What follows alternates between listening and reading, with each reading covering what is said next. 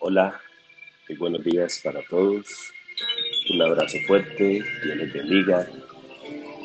Sé que estos momentos son complicados, difíciles, a veces con tantas noticias e información, mucha de ella nociva.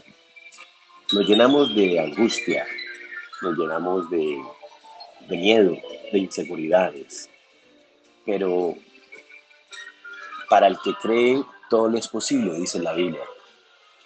Y yo pienso que este es un momento para levantar la mirada al cielo y encontrarnos con el Creador. Este es el momento perfecto para acercarnos al Dios de los cielos y encontrar en Dios esa respuesta. Dios no te va a dejar, no estás solo. Dios es bueno y su misericordia es para siempre. ¿Qué tenemos que hacer? Primero, la Biblia dice, por más que tú te afanes, no podrás añadir a tu estatura en codo. ¿Qué quiere decir? Que aquí de nada vale que usted se afane. Afanarse lo único que va a traer es angustia, desespero, enfermedad, y, esto no ayuda a nadie.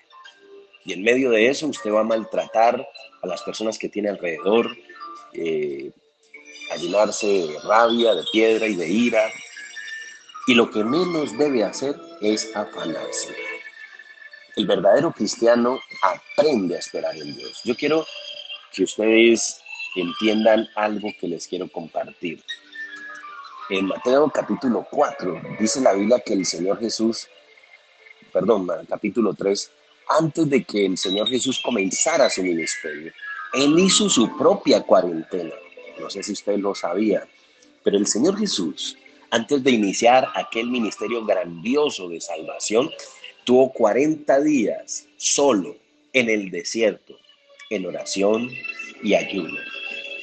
40 días, 40 noches, donde él prácticamente se exilió, se apartó. Y en ese tiempo de, exilio, de apartarse, se metió en un lugar desierto y lo único que tenía era diálogo y contacto directo con Dios. Esta es una buena oportunidad para que cada uno de nosotros nos llenemos de fe, nos llenemos del Señor, nos llenemos del Dios omnipotente. Y cuando yo me acerco al Dios de la vida, entonces mi corazón se llena de fe porque entiendo que el Señor me hizo, me diseñó, me formó, me creó. Soy su creación. Usted y yo somos su creación maravillosa. Y Dios no nos creó simplemente para sufrir, no, estamos hoy viviendo esta circunstancia, esta adversidad. Pero aquí es donde nosotros tenemos que poner a prueba nuestra fe, la fe, la certeza de lo que se espera, la convicción de aquello que yo no veo. Esto pasará. Esto es transitorio. Esto no es algo para siempre. Hay que mantener la calma.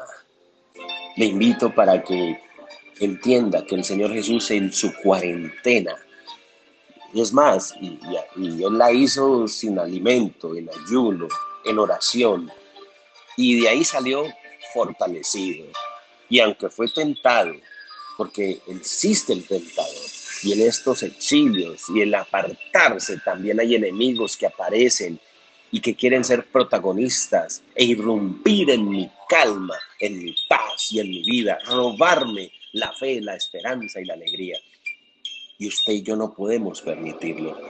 De manera que yo le invito para que hoy comencemos a cambiar, comencemos a creerle al Señor, y no nos llenemos de dudas, ni de miedos, ni de temores, sino que te aferres al Dios omnipotente, al Señor de la vida. Les invito entonces, tal como usted de pronto ha oído y conoce el Salmo 23, la Biblia dice, aunque ande en valle de sombra y de muerte, no temele mal alguno, porque Dios está conmigo. Este es tiempo entonces Sí, hay valles de sombra y de muerte. Sí, hay situaciones que están sucediendo y pasando. Pero yo no puedo perder la calma. Claro, obedecer las instrucciones que nos están dando, no salir, resguardarnos. Pero en medio de todo eso, que el pánico no se apodere de mi corazón, que se apodere de mi corazón la fe y la certeza, que la sangre del Cordero de Dios está pintada en el dintel de tu corazón, de tu vida, de tu alma y de tu ser. Y como en aquel entonces, cuando llegaron las plagas sobre Egipto, al pueblo de Israel no le pasó nada. Y no le sucedió nada, porque ellos creían en el Dios omnipotente, porque había una marca de sangre y esa marca significa Jesús en tu corazón, Jesús en tu vida.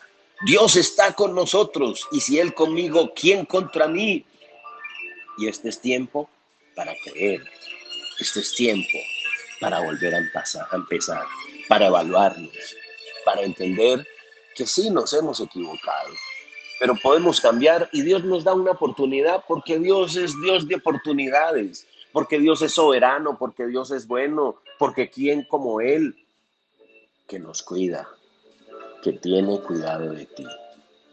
De manera que les invito a creer, a tener fe, a no llenarse de dudas, ni de miedos, ni de temores, sino a llenarse del Señor. Un abrazo para todos ustedes. Dios les bendiga. Chao.